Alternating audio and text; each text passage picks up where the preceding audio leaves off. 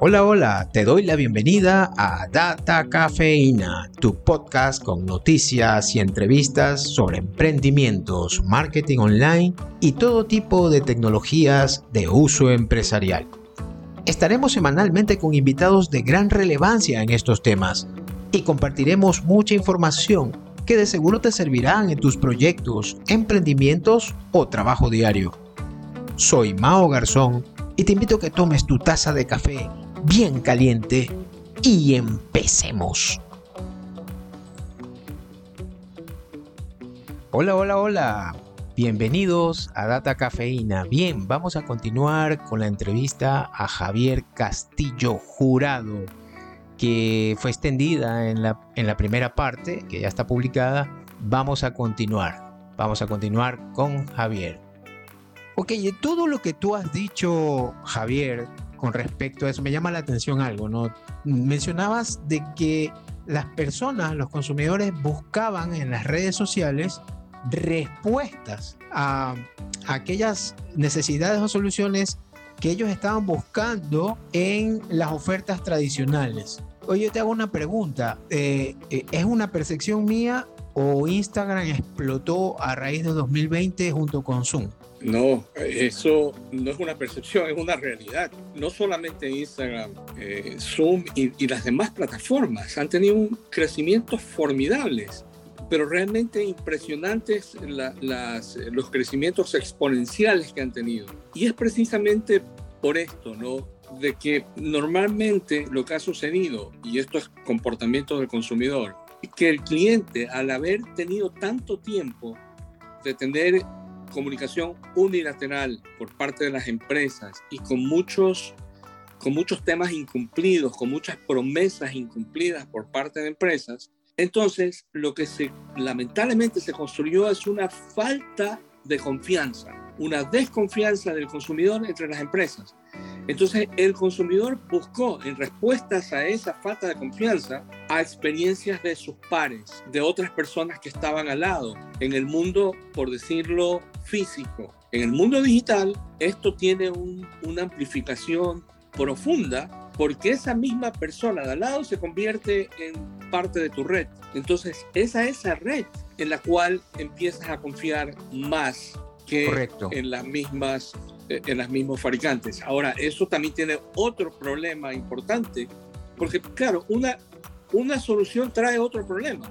Y el problema que vivimos actualmente es en el mundo de la posverdad, es esto donde otros también con malas intenciones han aprovechado estas nuevas plataformas de intercambio, plataformas sociales, que evidentemente lo han aprovechado para introducir más bien eh, lo que le llamamos fake news, las noticias falsas, para también generar distorsiones a las comunicaciones. Entonces, eh, claro, eh, es pero es parte del, del, sistema. Ahora, en términos de, de, productos, hay muchos fabricantes que se cuidan de que no tengan gente aprovechándose de este fenómeno de que la gente confía en otros para controlar. Amazon lo hace muy bien. Amazon de hecho ha dado de baja a muchos eh, vendedores, resellers, los ha dado de baja cuando encuentra que están haciendo prácticas no convencionales para manejar estas recomendaciones, digamos. Correcto. Artificialmente, ¿verdad? Entonces, sí. Eh, pero es el ecosistema que estamos viviendo, un sistema obviamente complejo que hay que entenderlo, eh, pero eso es lo que nos va a permitir, eh, o va a permitir a las empresas, las que lo entiendan mejor, tener mayor posibilidad de éxito hacia el futuro. Sí, de hecho, las plataformas tienen mecanismos para proteger al consumidor por ejemplo, una, una de, de los mecanismos es denunciar, ¿no?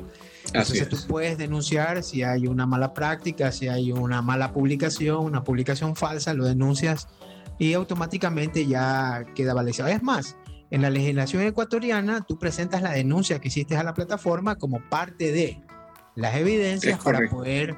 Entonces, e, estamos en otro mundo definitivamente. Otra cosa que yo he visto, no sé si compartas lo que yo voy a decir en este momento, pero como que se ha democratizado el poder emprender.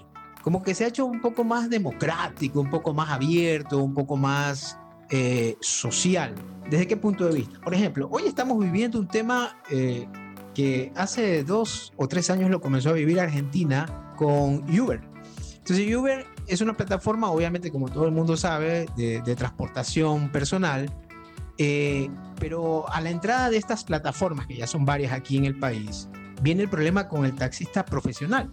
taxista profesional quiere, incluso tiene movimientos ya judiciales para impedir el trabajo de estas plataformas ¿no? Y que cualquiera que tenga un vehículo y si yo tengo un tiempo libre en el día, ah, caramba, yo tengo la plataforma, yo hago el servicio, me gano 10 dólares, no sé, 20 dólares.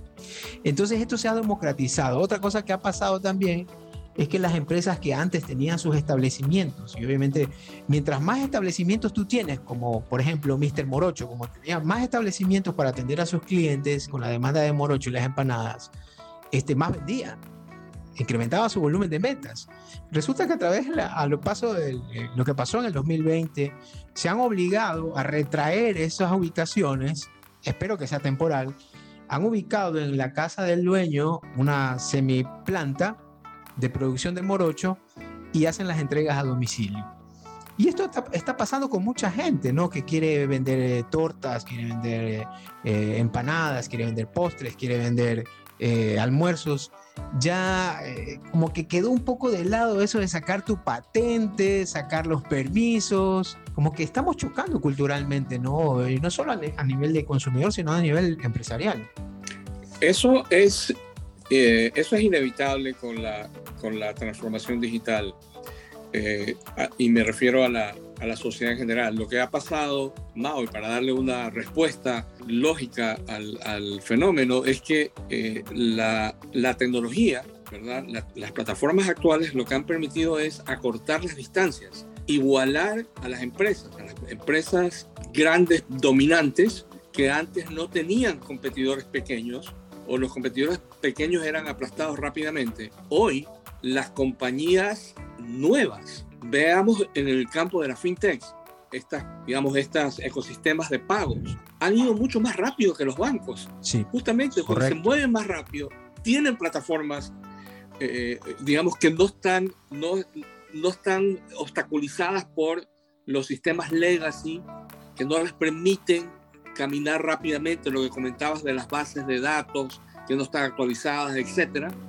Vienen con sistemas nuevos, entonces acortan la distancia y eso hace que el pequeño emprendedor compita en muchas veces en mejores condiciones que las mismas empresas grandes establecidas. Entonces lo que ha habido es un acortamiento de distancias, grandes oportunidades para aquel visionario, emprendedor que ve más allá de simplemente ser la, la propuesta pequeña de barrio, ¿verdad? O de su entorno de red y que lo ve mucho más y que se prepara, no solamente, porque nuevamente la transformación digital tiene que ver con todo el sistema, que no solamente se prepara para la parte de comunicación, de cómo interactuar con sus clientes, sino que atrás está preparando procesos adecuados que permitan servir de mejor forma al cliente.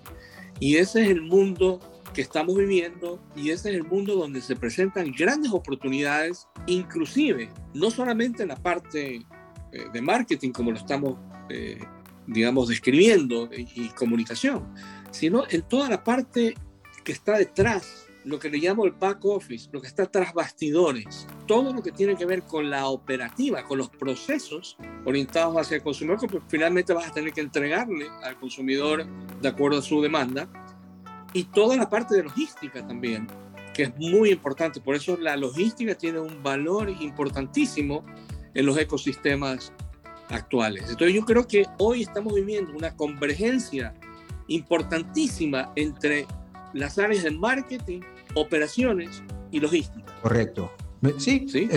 comparto totalmente. O sea, es algo, y lamentablemente las empresas que tienen problemas es porque no han absorbido culturalmente esas experiencias de los clientes, no, no, no están ah, caramba, no sé si es un tema solo de cultura o es un tema también de, conocimientos, eh, como ya habíamos topado al inicio, justamente de la oferta, ¿no? de la oferta académica, eh, y que obviamente esa oferta académica va acompañada de docentes académicos, pero que también ellos eh, todavía no están como que convencidos o no están inteligenciados en todo esto que está pasando. Y eso me lleva a otro tema, a los nuevos modelos de negocios, ¿no? Porque de lo que comentábamos hace un momento, de que esas sorpresas, de que ahora tú tienes un restaurante en casa y que la gente no lo sabe, no le importa con tal de que tú le lleves el producto, eh, es un cambio del modelo de negocio, totalmente. Y, por ejemplo, ah, viene la pregunta, la pregunta que te voy a hacer es eh, bajo el siguiente hecho que te voy a describir. Voy a poner como ejemplo YouTube. YouTube es una plataforma de búsqueda de videos. Y entonces, pero para poder tener videos, tú necesitas tener creadores de videos. Y esos creadores de videos deben tener conocimientos en cámara, conocimientos en audio, conocimientos eh, creativos, temáticas, etcétera, ¿no? Y YouTube, a medida que los videos tienen rating, comienza a pagar lo que los creadores llaman a monetizar su canal, ¿no? Le comienzan a hacer pagos. Y los pagos son a nivel mundial. No estás afiliado, no trabajas, eh, es más, trabajas solo part-time y los pagos son a nivel mundial. O sea, cualquiera lo puede hacer, excepto los países del bloqueo, como Cuba, Irán. Ahora la pregunta es la que sigue. Tú hablas con ese chico que crea videos, los que tienen éxito ganan más de 3 mil, 4 mil dólares. Los que tienen mediano éxito ganan 1.500, 1.900, 800 dólares. Y los que no tienen éxito pueden ganar 30 dólares al mes. Si tú le preguntas a un muchacho de eso, oye, ¿qué carrera vas a estudiar? ¿Qué crees que te doy? Acá vulgarmente decimos un yucazo te da.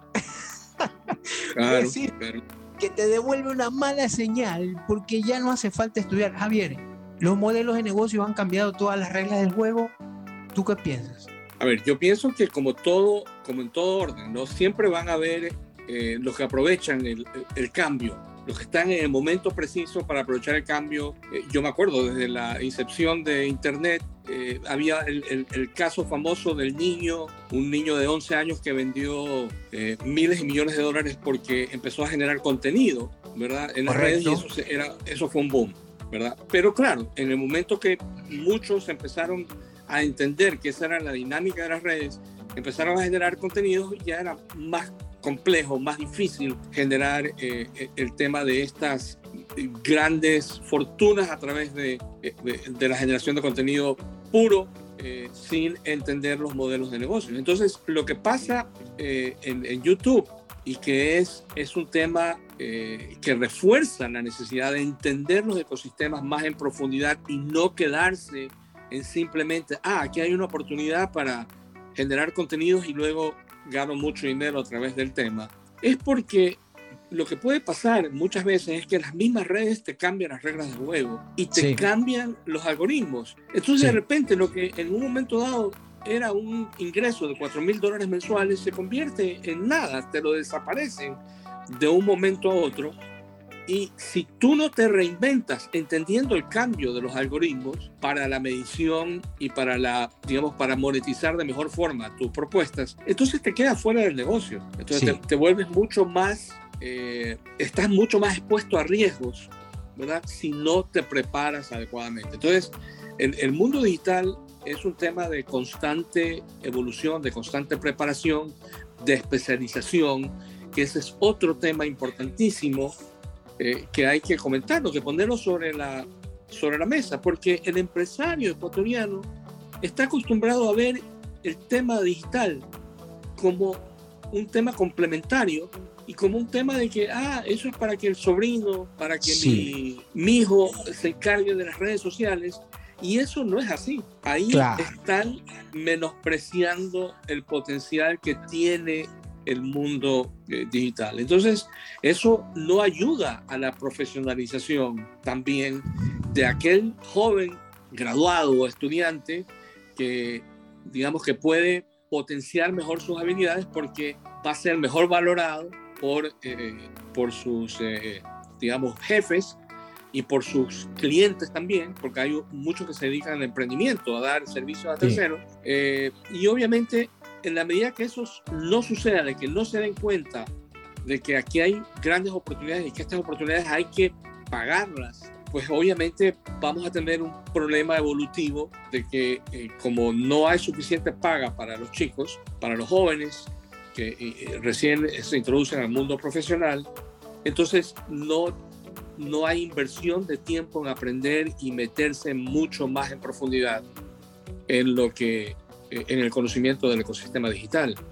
entonces yo creo que es, parte de la nueva realidad que estamos viviendo. Mira, yo voy a puntualizar dos cosas de las que estoy viendo y, de algo que uno siempre aprende, por ejemplo, de Amazon. Por ejemplo, Jeff Bezos, cuando, empresa, eh, cuando, cuando empieza con Amazon, realmente, el año 94, si mal no recuerdo, justamente el año en que nace el Internet a nivel global, ya comercialmente, Jeff Bezos crea Amazon.com y comienza con su gran librería, ¿no? Porque empieza así, con una librería. En el año 2000, y bueno, y luego va evolucionando y, ya vemos que es un supermarket mundial, ¿no?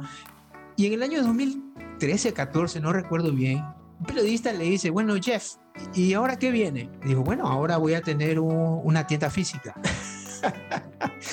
Porque mi momento, mi momento ya lo exploté. Ahora viene lo que yo nunca hice, tener una tienda física. Y comenzó con Amazon Go y comenzó a tangibilizar la experiencia del cliente en una tienda ya física, pero con adecuaciones tecnológicas que son únicas. ¿no? Ahora me voy a otro caso. ¿no? Conozco un caso de un, youtuber que lo veo yo, por, por obviamente por, por, distracción, un tipo que viaja mucho, se llama Luisito Comunica, creo que mucha gente lo, lo conoce, sobre todo los que somos jóvenes. sí, sí, sí. lo que, o sea, me refiero a los, a los, jóvenes de verdad que son menores de 30 años, eh, no yo, no yo, obviamente, pero me gusta. Y entonces, mira, él hace su canal, viaja, tiene seguidores, los videos que él publica son de a millones de vistas y los consigue en una semana el millón de vistas. Y, entonces el tipo vive de eso. Ahora, ¿qué está haciendo él? Él tiene souvenirs, él tiene su propio licor de venta, sacó una marca no recuerdo ahorita la marca del, licor, tiene vestimenta, ropa. Y entonces, ¿qué quiere decir esto? Que lo digital no solamente es lo digital y allá, por allá nos vamos todos y vamos ciegos y vamos a morir por la patria. No, no, no. Lo digital es algo que existe, es algo per se, es algo que funciona, pero también lo tradicional, lo tangible, como productos. Y aprovechar lo digital para poder promocionar tus productos. Quizás, y por el otro lado, lo digital per se como producto, por ejemplo, tú mencionabas a Pagar es Fácil, mencionabas a Kushki, son productos digitales, 100% digitales.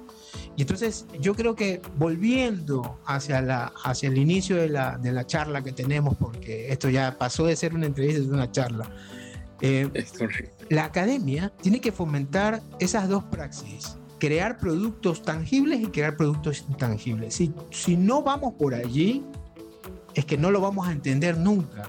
Y por el otro lado, lo que tú hablabas hace poco, comenzabas a decir el profesionalismo, que las empresas no lo entienden porque ponen al, al, al, hijo, porque ponen al sobrino que ya se graduó del colegio, y lo ponen en las redes porque ellos nacen con eso, la, la, la, la, la, la. Y no entienden que esto es una plataforma, no es solamente una metodología, sino que es una plataforma para poder entender al consumidor y poder llegar a él de diferentes vías, ya sea directa o indirecta. Y un poco también tú mencionabas que uno de los errores es que si tú te dejas llevar por las plataformas, hablabas de YouTube, y que si esta plataforma en su algoritmo te hace cierta restricción por algo, tú erróneamente haces algo que no debes hacer dentro de las políticas de la plataforma, esta te bloquea. Es más, se queda con tus ingresos, ya sea temporalmente o para siempre. Eh, y tú bien, gracias, porque los dueños, los dueños de, de estos ecosistemas son las grandes plataformas.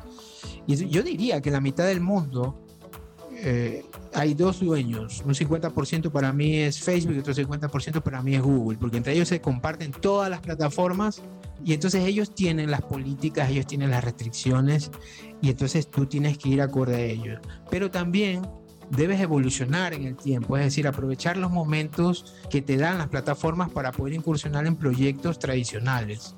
Esto me lleva también a hacerte este, una pregunta, Javier. ¿Tú crees que la cultura de la gente, sobre todo en los países latinoamericanos, más concretamente en Ecuador, está preparado para comenzar a migrar de a poco en estos nuevos modelos de negocios? ¿O, o, tú lo ves como que esto demorará un tiempo más? O sea, yo creo que sí. Eh, tiene que, la, hay, que, hay que hacer cambios importantes ¿no? a nivel eh, empresarial. Si, no, si las empresas no empiezan a, a introducirse seriamente al, al ecosistema digital, entonces alguien más va a venir y se los va a comer el almuerzo. Ahora los jugadores eh, internacionales, los pequeños entrepreneurs en el mundo digital, pues obviamente no tienen limitaciones y barreras físicas como era antes. Ahora es mucho más fácil incursionar en otros negocios. Entonces, yo, yo siento que eh, hay que moverse rápido porque de lo contrario, eh, muchas empresas que las conocemos actualmente van a ser parte de la historia si es que no hacen eh, los cambios y si no empiezan a culturizarse hacia el, eh, el, ecosistema digital, el mundo digital y de transformación digital que tanto hemos eh, comentado. Yo creo que ese es un, hoy no es una opción, es casi tu única carta de supervivencia en el, en el largo plazo para las empresas. en el corto y largo plazo. Claro, es, es ya, es hoy porque la gente sigue consumiendo al ver, por ejemplo, eh, canales tradicionales, empezar a, poblar las redes y canales tradicionales, canales de comunicación me refiero, como por ejemplo Coavisa, eh, qué sé yo, Teleamazonas, a comenzar a migrar a las redes, a trasladar todo o parte de su contenido a esas redes, te da una idea de que ya lo tradicional, es decir, el canal de aire o el canal de cable, como que está pasando la historia. En los canales de cable lo que se está viendo es que muchos ya sacan su plataforma mejor. DirecTV dio un paso importantísimo hace dos meses en sacar eh, una app donde tienes todos los contenidos y donde tú puedes ver. Tú pagas la suscripción, obviamente, pero tú ya tienes todo en tu, en tu app, ¿no? Así que ya es movible. Antes ellos vendían sus su famosos, no sé cómo se llaman, decodificadores, no sé, por cuarto, por habitación. Ya pasó de moda eso. Ahora lo ves todo en un dispositivo y lo compartes donde tú quieres. Y eso quiere decir de que eso es lo que la gente quiere, lo que está buscando, lo que está acostumbrada, no a lo anterior. Y tú muy bien hablabas en, el transcurso de la charla que parece que las empresas como que están reacias. Vemos hoy en día, por ejemplo, que las políticas y las empresas comienzan a hablar de movilidad. Sí, hay que movilizarse, hay que vacunarse, correcto, pero hay otro tipo de movilidad y es la movilidad virtual donde te puedes mover mucho más rápido, las fronteras no existen. Entonces, más allá de lo que estamos viendo en, este nuevo, en esta nueva realidad, que parecería ser una realidad que nos la han puesto ahí de frente y, y que llegó para quedarse, es eso, ¿no? De que nosotros debemos eh, incursionar en esto como, como sociedad, me refiero, y que obviamente debemos ir de la mano. Creo que los jóvenes, como siempre, son los que nos pueden llevar de la mano para poder alcanzar el éxito y las personas como tú nos van a decir obviamente las estrategias que nosotros podemos o debemos hacer para poder alcanzar el éxito. Y digo siempre los jóvenes porque los jóvenes son los que tienen el contacto más fácil con los dispositivos y digo siempre las personas de experiencia como tú, porque son las que han caminado, las que han visto obviamente cómo ha sido la evolución, en este caso de la transformación digital, de primera mano la han visto, la han sentido, la han vivido, se han chocado, han peleado con sus jefes, etcétera. Y por lo tanto ellos saben, que tienen una percepción un poco más cercana a lo que va a pasar a continuación que lo que los jóvenes tienen. Los jóvenes tienen habilidades y hay que aprovecharlas. Y la gente de experiencia tienen las estrategias, tienen lo vivido, tienen la experiencia. Mm. Javier, yo te agradezco muchísimo por estos minutos, que ya creo que llevamos como una hora. Ha sido agradable esa charla, he aprendido muchísimo y quisiera que si hay algún contacto, eh, que la gente te pueda contactar o, o, cómo, nos lo puedas decir ahora o si no yo lo pongo en la descripción.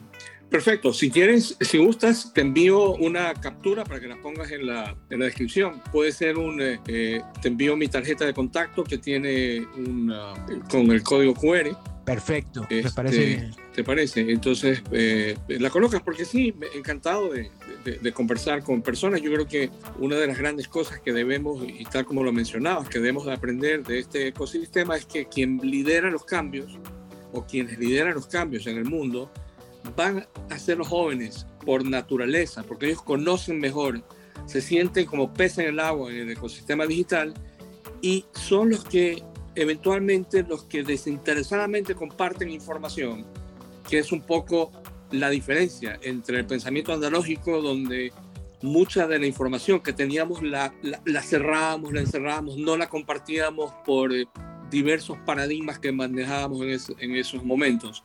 Eh, hoy no, hoy la información se comparte y justamente por eso es que los jóvenes están dominando las tendencias en preferencias, hablando de consumidores, eh, en preferencias porque ellos son los que marcan las pautas, en todo, en todo, en la moda, en, en, los estilos de vida, en la comida, en todo, porque es lo que comparten, es lo que la gente le da, se suman en las redes, las grandes comunidades digitales son las que eh, son manejadas eminentemente por los jóvenes, así que ellos son los líderes de opinión del momento.